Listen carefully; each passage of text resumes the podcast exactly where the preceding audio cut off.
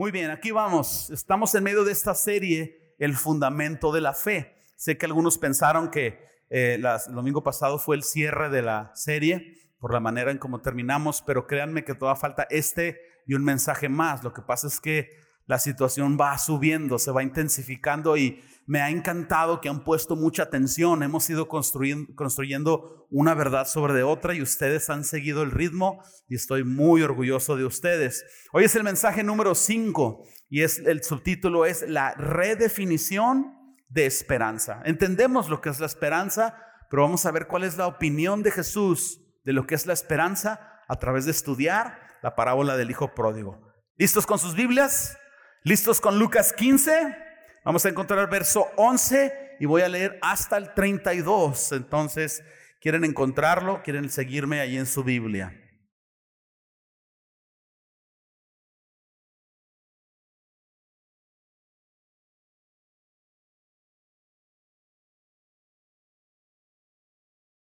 Dice el versículo 11, dice, también, está hablando Jesús, dice, también dijo, un hombre tenía dos hijos.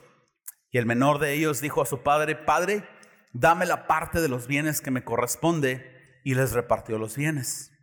No muchos días después, juntándolo todo, el hijo menor se fue lejos a una provincia apartada. Ojo con esta mención de la provincia apartada. Y ahí desperdició sus bienes viviendo perdidamente. Y cuando todo lo hubo malgastado, vino una gran hambre en aquella provincia y comenzó a faltarle. Y fue y se arrimó a uno de los ciudadanos de aquella tierra, la cual envió a su hacienda para que apacentase cerdos, y deseaba llenar su vientre con las algarrobas que comían los cerdos, pero nadie le daba. Volviendo en sí, recapacitando, dijo, pues cuántos jornaleros en la casa de mi padre tienen abundancia de pan y yo aquí perezco de hambre.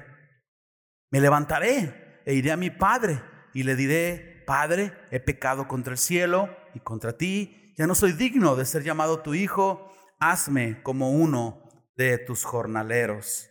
aquí tenemos al hijo menor recapacitando, pero observa estas menciones claves. Él dijo, me levantaré e iré a mi padre. Había un deseo en el hijo menor por regresar a su casa. Entonces, bueno, quizás tú no vas a recordar todas las palabras que yo voy a mencionar aquí hoy, pero como siempre, tú puedes quedarte con este pensamiento al final del mensaje. Es un poco largo, pero si tú haces el esfuerzo de razonar los conceptos, ya, ya no se va a hacer tan pesado. Lo voy a repetir un par de veces para poder masticarlo. Aparece aquí en pantalla. Con la parábola del Hijo Pródigo, Jesús le dio una nueva definición a la esperanza de nuestros corazones. Todos somos hermanos menores que deseamos un hogar pero ningún hogar terrenal podrá satisfacer el anhelo que tenemos por regresar a nuestro verdadero hogar, la presencia ininterrumpida de Dios. Lo vuelvo a repetir. Jesús le dio una nueva definición a la esperanza de nuestros corazones. Todos somos hermanos menores que deseamos un hogar pero ningún hogar terrenal podrá satisfacer el anhelo que tenemos por regresar a nuestro verdadero hogar, la presencia ininterrumpida de Dios. Se las voy a poner fácil. El deseo del hermano menor por regresar a casa es el deseo de la humanidad, es una ilustración del deseo de la humanidad por reencontrarse con su creador. Y vamos a redundar en este concepto. Vámonos con el primer título listos en computadora, inciso A, todos anhelamos un hogar. Todos tenemos el anhelo por nuestra casa. Y déjame empezar por este concepto. Si tú quieres entender la Biblia, tú quieres, dices, yo quiero leer la Biblia y realmente entenderla. Yo no quiero que me anden contando, yo quiero entenderla. Tú tienes que leer la Biblia por contexto. Porque si tú lees las Biblias solamente en versículos claves, lo cual es bendice y todo, pero un versículo quitado de su contexto puede decir cualquier cosa. Si tú recortas las propias palabras de Jesús cuando les dijo a los fariseos, generación de víboras, alguien puede llegar y decir, ustedes son una bola, una bola de generación de víboras. Ah, no seas grosero. ¿Qué? La Biblia dice generación de víboras. Tú puedes sacar una palabra de su contexto y darle otro significado. Entonces, leer la Biblia en contexto es la clave para entenderla. La parábola del hijo pródigo no es la excepción. Necesitamos leer la parábola del hijo pródigo en su contexto y en el contexto mayor. Entonces, eh, el contexto interior o el más básico es este, lo hemos estado hablando por domingos. La verdadera audiencia de Jesús eran los fariseos, eran los hermanos mayores que estaban perdidos y no lo sabían. Y Jesús quería dejarles en claro la esperanza de salvación para ellos. Y en este capítulo 15 de, de Lucas, Jesús cuenta tres parábolas. La oveja perdida, encontrada, la moneda perdida, encontrada, el hijo perdido, encontrado en los tres. Hay gran gozo cuando se encuentran. Pero todavía hay un contexto mayor en el cual se puede, en forma de ilustración, considerar la parábola del hijo pródigo. ¿Cuál es el contexto mayor? Dos conceptos. Si tú ves la historia de la Biblia completa en, una línea de tiempo, hay una ilustración en la parábola del Hijo Pródigo que hace resaltar dos conceptos en la historia de la Biblia. El primero de ellos es el exilio, el tiempo en el que Israel no vivió en Jerusalén ni en Israel y deseaban regresar a su casa y la morada eterna, el anhelo del humano de encontrarse con Dios. El humano tiene ese anhelo, pero no lo sabe. Déjenme explicarles cada uno de estos. Empecemos por el exilio de Israel. Yo no sé cuántos de ustedes lo saben, pero dentro de la historia de Israel hubo un periodo en el que el reino se dividió, aunque era el reino del norte y del sur, era una sola nación, y se empezaron a abocar a la idolatría, empezaron a adorar ídolos, a dejar el ritual y el pacto con Dios, y Dios para disciplinarlos permite que por primera vez naciones poderosas prevalezcan contra Israel. Antes de esto, nunca ninguna nación había prevalecido en contra de su pueblo, pero ahora Dios los iba a poner en disciplina. Y entonces varios imperios vinieron y conquistaron Israel, pero en particular el reino de Babilonia vino, conquistó a Israel y lo que hizo fue que ah, hizo prisioneros a los judíos y los empezó a enviar a todos los rincones de su imperio y a un grupo selecto los llevó a Babilonia, que la ubicación en un mapa sería ah, Irak o Irán, más o menos en esta región. Y entonces tú vas a leer historias de la Biblia como la de Sadrach, Mesach y Abednego, que iban a ser quemados en un horno de fuego por no querer adorar una estatua de bronce de Nabucodonosor, etc. Estos tres habían sido exiliados, secuestrados de su tierra natal y vivían en Babilonia. Tú vas a leer historias como la de Daniel en el foso de los leones, no quiso también eh, adorar a ídolos y entonces lo mandaron a que lo mataran los leones, etc. Y todos estos hombres, junto con todo el pueblo, en todos los lugares donde estaban, anhelaban regresar a su hogar. De hecho, te vas a sorprender, pero tenemos un canto basado en el Salmo 56 que habla de este tiempo de exilio y de la deportación. Y claro, lo voy a cantar. Y claro, me van a acompañar. No, no, no, no, no, no me van a dejar solos en esto, no sean así. Fíjense bien, lo ensayé toda la semana. Al estilo Rafajit. Cuando ya ve, hiciere volver la Cuando ya ve, hiciere volver.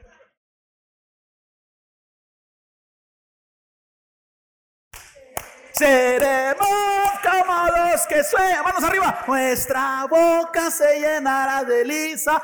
Nuestra lengua de alabanza. Aplaudan así. Las naciones entonces dirán grandes cosas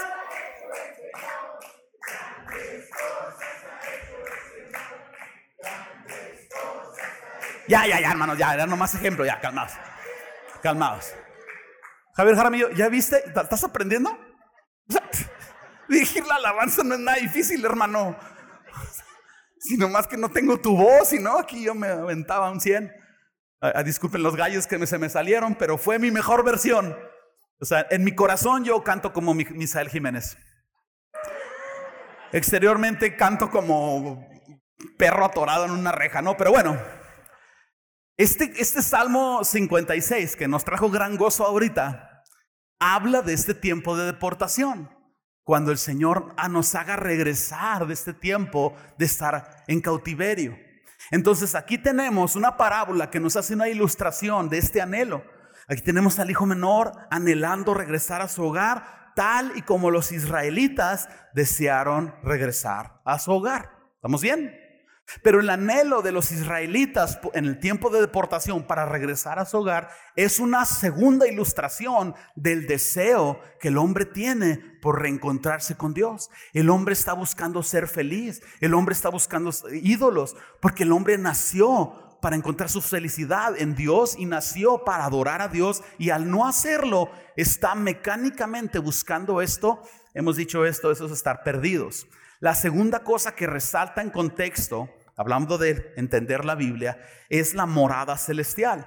Jesús aseguró que aquellos que ponían su fe en Jesucristo iban a encontrar salvación. Y Jesús expresó en un concepto, voy a ponerlo en un momento en pantalla, cómo Él iba a construir una morada, un, lugar, un hogar eterno donde podemos vivir por siempre. En pantalla, Juan 14, versículos 2 y 3, palabras de Jesús hablando de la morada celestial. Jesús dice, en la casa de mi Padre muchas moradas hay. Y si así no fuera, yo os lo hubiera dicho. Voy pues a preparar lugar para vosotros. Y si me fuere, prepararé lugar. Ojo con esto, vendré otra vez. Segunda venida de Cristo. Y os tomaré a mí mismo, me los voy a llevar conmigo. Para que donde yo esté, para que, donde yo estoy, vosotros también estéis. Jesús prometió todo el beneficio de la salvación cuando Él regresara, cuando vayamos al cielo. Él dijo que tendremos un hogar, nuestro verdadero hogar, el hogar para el cual fuimos diseñados para vivir. Entonces la parábola del Hijo Pródigo nos habla del deseo humano por regresar a su hogar celestial. Entonces, Jesús nos ha proporcionado más que una hermosa historia de redención y reconciliación entre un padre y un hijo. Jesús en la parábola del hijo pródigo nos está dando una historia que refleja la situación y el deseo de toda la humanidad a través de todos los tiempos. La parábola del hijo pródigo nos dice que el hermano menor se va a una provincia lejana. Se rebeló contra su padre, como Adán y Eva lo hicieron. Y en esta provincia lejana, el hijo menor quiso encontrar la felicidad y una vida mejor y se desilusionó porque no los encontró. Lo mismo le pasó a Adán y a Eva y a la humanidad cuando se separó de Dios, pensando en las palabras de la serpiente, seremos como Dios, nuestra vida va a ser genial sin Dios. Ahí nos vemos. Y el humano hasta el día de hoy ha probado todos los placeres terrenales porque se vuelven a repetir generación tras generación, quizás van aumentando, pero se vuelven a repetir las mismas tendencias, los mismos problemas sociales. Y si el dinero realmente trajera felicidad al humano, ya seríamos muchos felices. Si los placeres sexuales o de orgullo, de títulos o eso realmente trajeran felicidad al humano, el humano dejaría de estarlos buscando porque llegaría al estatus de felicidad.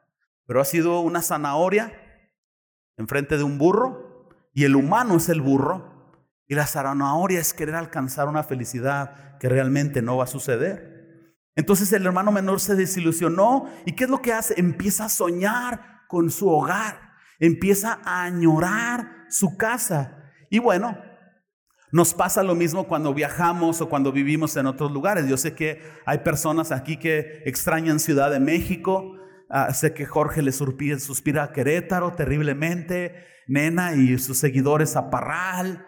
Y, es entendible, es entendible, por feo que esté Juárez. Cuando yo salgo fuera, extraño Juárez. Yo, quiero llegar a mis Juaritos. Y lo primero que hago es un burrito. Vámonos, fuga.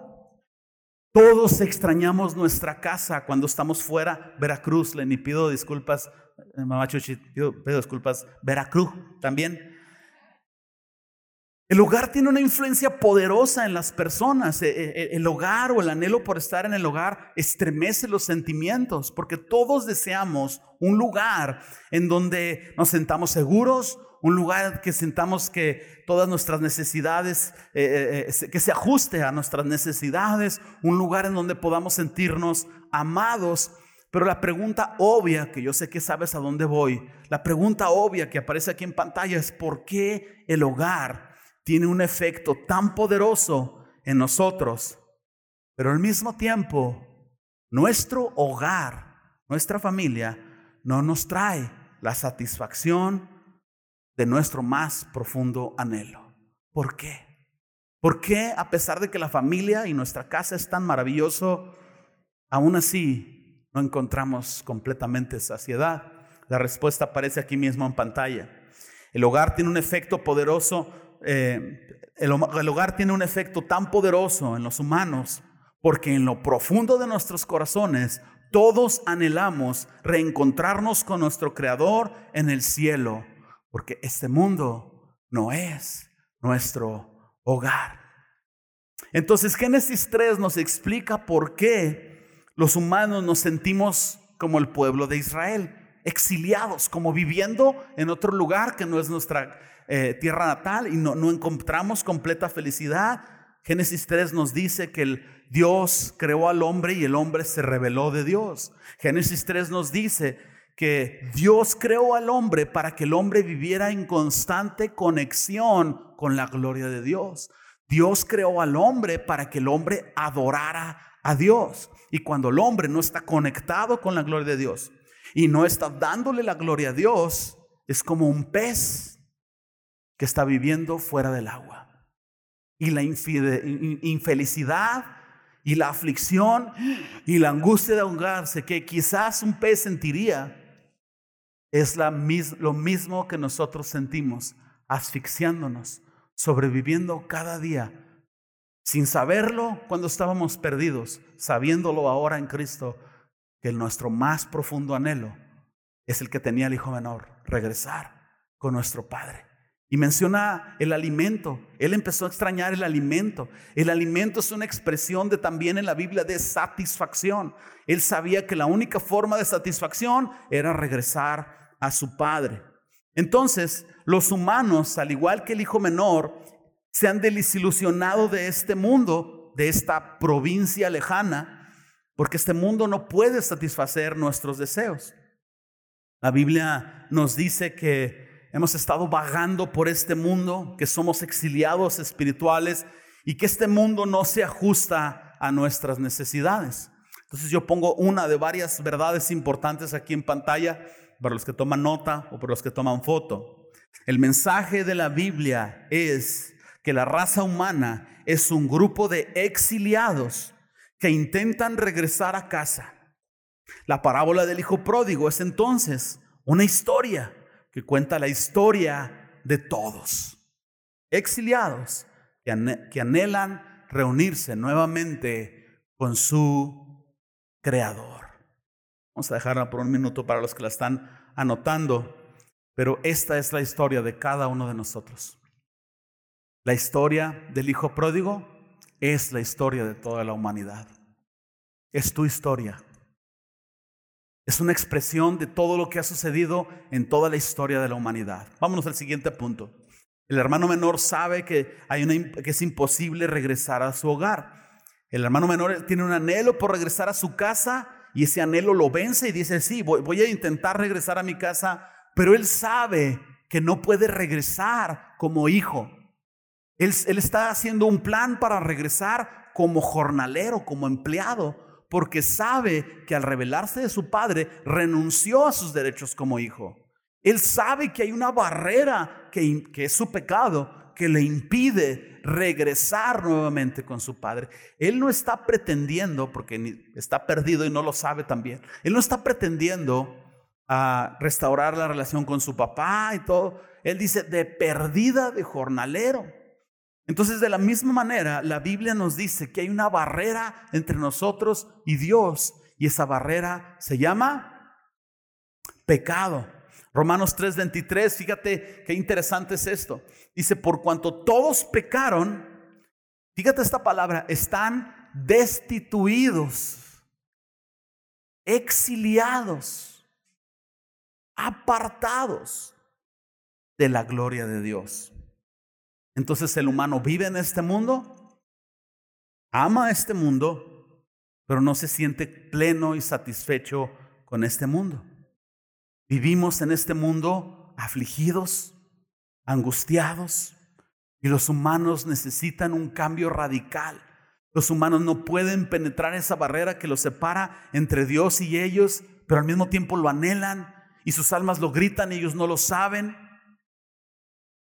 Pero Dios sí lo sabe, Cristo sí lo sabe. Y por eso Jesús se hizo carne, por eso Jesús fue y tomó nuestro lugar en la cruz para romper esa barrera que nos impedía regresar a casa. Entonces yo pongo otra verdad importante aquí en pantalla. El sufrimiento e insatisfacción que sentimos en este mundo es el grito desesperado de nuestras almas por ser redimidos, libres del pecado y regresar a nuestro verdadero hogar, la presencia ininterrumpida de Dios. Ese es nuestro más grande anhelo. Y mientras no nos reencontremos con Dios, no vamos a sentirnos plenos y satisfechos. Entonces la felicidad no es el fin al que queremos llegar, Dios es el fin al que lleguemos, queremos llegar. No, se trata de ser felices, se trata de reunirnos con el Señor.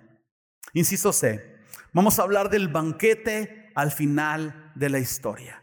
Híjole, aquí es donde la historia se, todo se va a poner mejor y próximo domingo vamos a readundar o enfocarnos más en el banquete al final de la historia, pero pensemos en la parte más básica del Evangelio. Jesús se hizo carne para poder calificar y estar en posición de recibir el castigo, tomar nuestro lugar de castigo y morir en la cruz. Y cuando Jesús castigó todo el pecado, sin importar qué maldad, qué cantidad, qué intensidad, desde Adán hasta todos los humanos que vivirían de todos los tiempos. De hecho, cuando tú rindes tu vida a Cristo, tú le dices, Señor, yo te pido perdón por mis pecados. El Señor te está perdonando los pecados futuros que vas a cometer.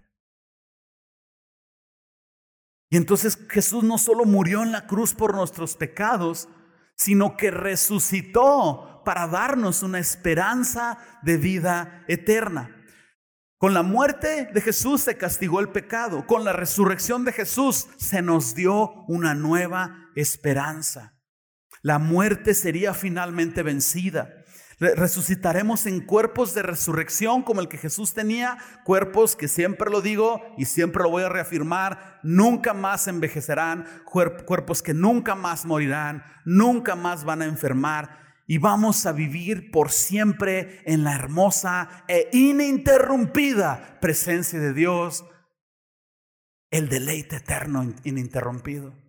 Entonces cuando Jesús resucitó, Él se presentó en un cuerpo de resurrección. Y Jesús no solo está resucitando para probar que Él es Dios, sino para decirles, miren, este es el ejemplo, esa es la muestra de cómo va a ser tu vida cuando todo el beneficio de la salvación y la redención venga sobre de ti. Vas a tener este cuerpo que no enferma, no muere, no envejece. Y vas a vivir conmigo por siempre. Jesús resucitado es la muestra que les dice, miren, me morí y la muerte no me pudo detener. Si yo resucité, ustedes también van a resucitar. Piérdanle el miedo a la muerte. Es procedimiento. Pero todo el objetivo es creer el Evangelio y creer que realmente vamos a vivir por siempre. En pantalla, Hebreos 2, verso 14, nueva traducción viviente. Mucha atención con estas palabras, iglesia. Debido a que los hijos de Dios son seres humanos, hechos de carne y sangre, el Hijo también se hizo de carne y sangre, pues solo como ser humano podía morir y solo mediante la muerte podía quebrantar el poder del diablo, que tenía el poder sobre la muerte. Entonces la muerte ya no es la separación eterna, que hemos pensado que es. al llegar a los pies de Cristo, tenemos que crecer en nuestra fe y empezar a ver la muerte de una manera diferente. ¿Es difícil? Sí, pero es diferente, absolutamente. Para aquellas personas que han nacido de nuevo y si tú estás aquí y no has rendido tu vida a Cristo, yo te animo a que rindas tu vida a Cristo, a que te arrepientas de tus pecados y creas que Jesús murió en tu lugar para que tú tuvieras la oportunidad de ser librado del castigo eterno. Amigo, amiga, tú no quieres estar delante de Dios un día y ser rechazado al castigo eterno llamado infierno por no querer en esta vida confiar en el sacrificio de Jesús, creer en Él y vivir por Jesús. La recompensa por creer en Jesús es lo eterno.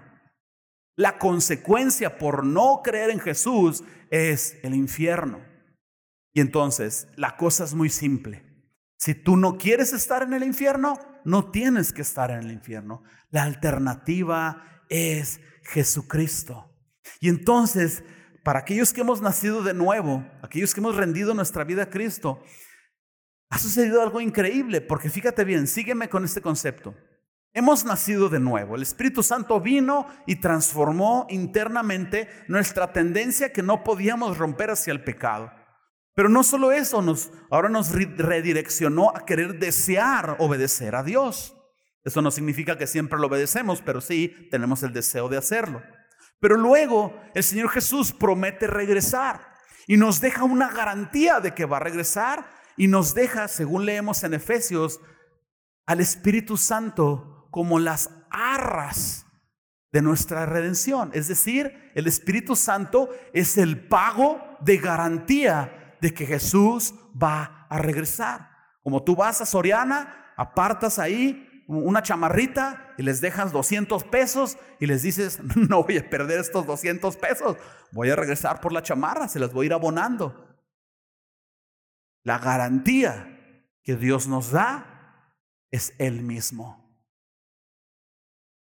Mira lo sólido que es la redención, la venida de Cristo y el beneficio que recibiremos por creer en Jesús. Richie, ¿por qué no pasas y me ayudas aquí atrás?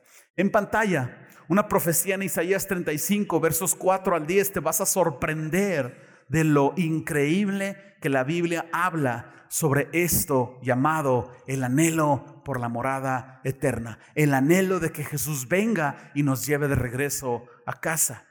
Nueva traducción viviente en pantalla, Isaías 35 del 4 al 10 dice, digan a los de corazón temeroso, sean fuertes y no teman, porque su Dios viene para destruir a sus enemigos, viene para salvarlos.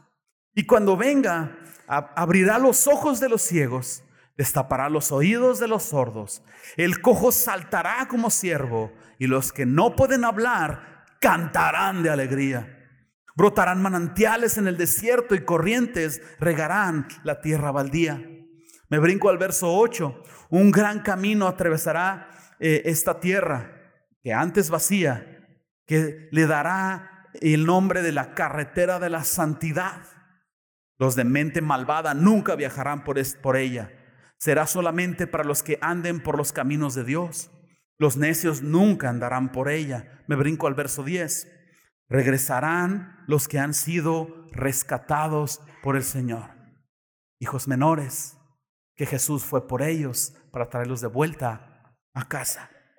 Entrarán cantando a Jerusalén, coronados de gozo eterno. Estarán llenos de regocijo y de alegría y desaparecerán el luto y la tristeza. ¿Quieres una vida donde siempre seas feliz? ¿Quieres una vida donde nunca haya problemas ni desastres naturales, ladrones, rivalidades, celos? ¿Quieres realmente ser feliz? Eso no se le llama tierra. A eso se le llama cielo. Y el camino es Jesucristo. Y la redención está aquí para ti. Y si tú lo has creído, sigue creyéndolo, sigue reafirmando el Evangelio en tu vida. Porque al final de la parábola del Hijo Pródigo hay un banquete para celebrar el regreso del Hijo Menor. Y en el final de la historia de la humanidad nos dice el libro de Apocalipsis que efectivamente habrá un banquete para reunirnos con el Señor, porque la iglesia es la novia y Jesús es el novio. Y este banquete para celebrar esa reunión se le llama las bodas del Cordero. Hmm. El Cordero es Jesús que fue sacrificado por los pecados del mundo para que nosotros pudiésemos ser perdonados y de regreso a nuestro hogar. Piensa más en el cielo, hermano. Cuando estés aquí sufriendo, piensa más en el cielo. Esa es la clave. Abre tu Biblia en el libro de Apocalipsis. No pienses que te estoy cuenteando. Encuentra el capítulo 21, es ya casi al final de la Biblia creo yo, a un capítulo de terminar la Biblia. Apocalipsis 21, versos 4 y 5.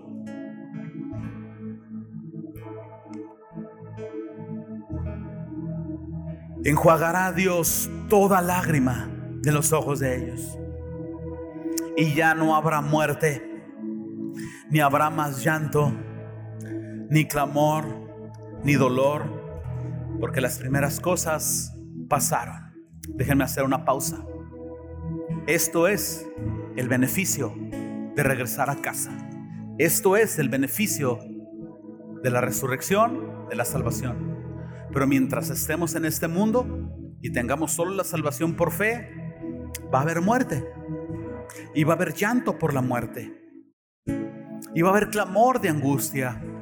Y va a haber dolor. Pero Jesús dijo que había vencido el mundo que nos iba a dar la fortaleza para superar este mundo. Lo que estoy tratando de hacer no es enfatizar en lo terrible del mundo, sino enfatizar en la esperanza eterna que tenemos.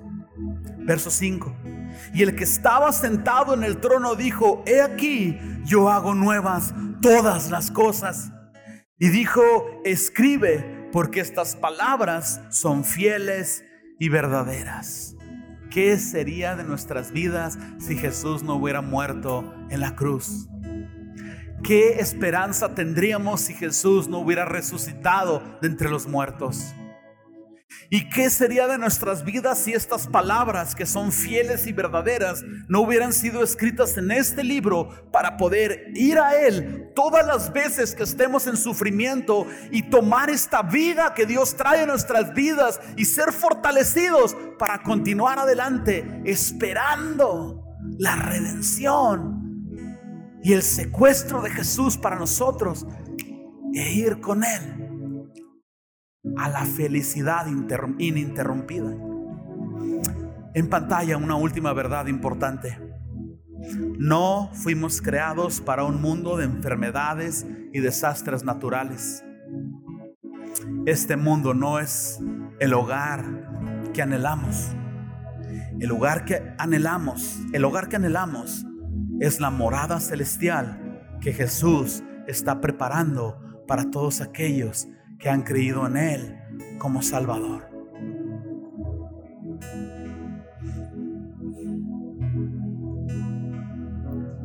Quiero hacer una pausa. Es más como un paréntesis. Cuando estudio esto, me es inevitable hacer una retrospectiva de lo que he vivido recientemente. Iglesia,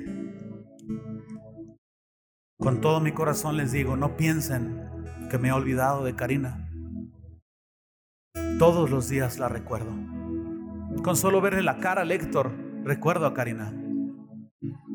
Al entrar a la casa la recuerdo. Al entrar a esta iglesia la recuerdo. Al ir a aquel auditorio.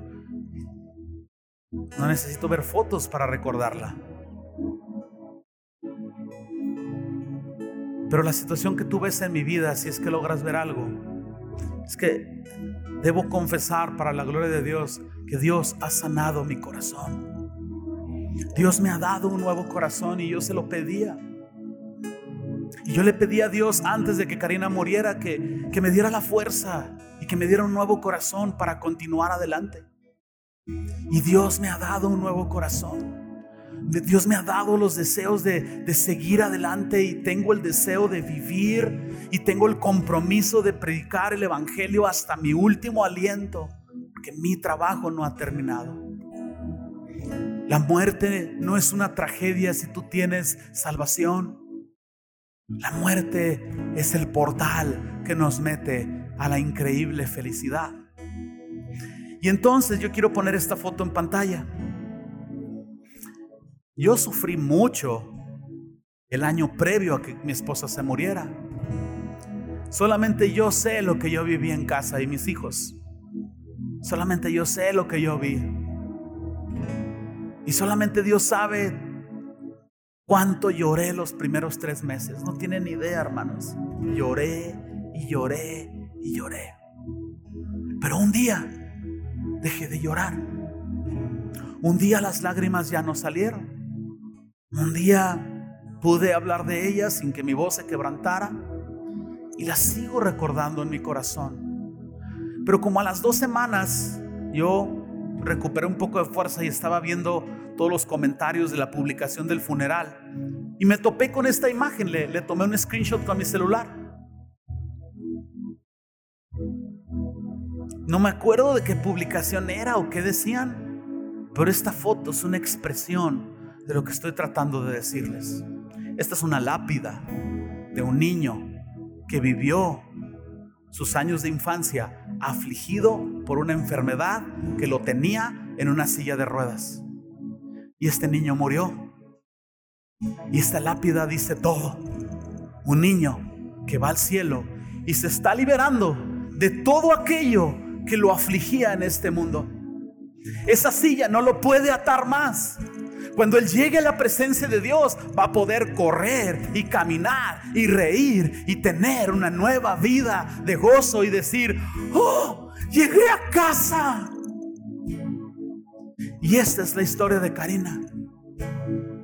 Y cuando yo siento que la extraño, yo pienso en sus días de aflicción. La recuerdo en la cama, la recuerdo gimiendo por dolor. La recuerdo jalando aire por, con dificultad. Y luego pienso en esta imagen. Sorbida es la muerte en victoria. Esto no es una historia triste. El anhelo de mi corazón como esposo es que ella ya no sufriera más. ya no sufre más. Ya no sufre más.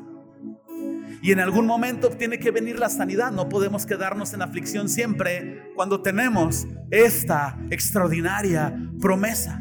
Lo que tiene que suceder es surgir el anhelo en nuestros corazones de mantenernos firmes en lo que creemos para encontrar esa esperanza.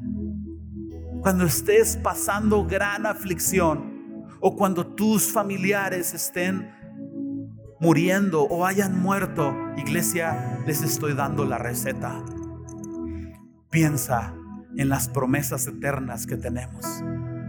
Porque las aflicciones del tiempo presente no son comparables con la gloria venidera que nosotros ha de manifestarse. Porque esta leve tribulación momentánea produce en nosotros cada vez más un excelente peso de gloria porque sorbida es la muerte en victoria. Y Jesús nos prometió regresar. Y Jesús nos dio el Espíritu Santo como la garantía que vendría de nuevo. Y nos dijo, vendé otra vez y les voy a tomar conmigo para que ustedes estén donde yo estoy. Y entonces Jesús prometió un cielo nuevo y una tierra nueva. Y, tú dices, es que yo no entiendo cómo cielo y tierra. Piensa en el huerto del Edén. En el huerto del Edén Dios estaba permanentemente ahí y Adán y Eva estaban en una creación material. Fue por el pecado que lo material y lo celestial se separó, pero en la, en la promesa de Dios, Él va a ser un cielo nuevo, una tierra nueva. Jesús, Jesús va a ser un nuevo hogar para nosotros, uno mejor. Y va a regresar como prometió para darnos la salvación y todo ese beneficio va a venir a nosotros por la fe. Llévate este pensamiento. Con la parábola del Hijo Pródigo, Jesús le dio una nueva definición a la esperanza de nuestros corazones. Somos hermanos menores que deseamos un hogar. Pero ningún hogar terrenal podrá satisfacer el anhelo que tenemos por regresar a nuestro verdadero hogar. La presencia ininterrumpida de Dios. Entonces Jesús nos está dando una nueva definición de esperanza. Aférrate a ella. Aférrate a ella. ¿Por qué no cantamos por un momento? ¿Por qué no cierras tus ojos? ¿Por qué no cierras tus ojos y solamente va a ser un par de estrofas, pero tú puedes orar como tú quieras, tú puedes adorar a Dios. Lo que suceda a partir de ahorita está enteramente en, en tus manos. Gracias, Señor Jesús, por la esperanza tan extraordinaria que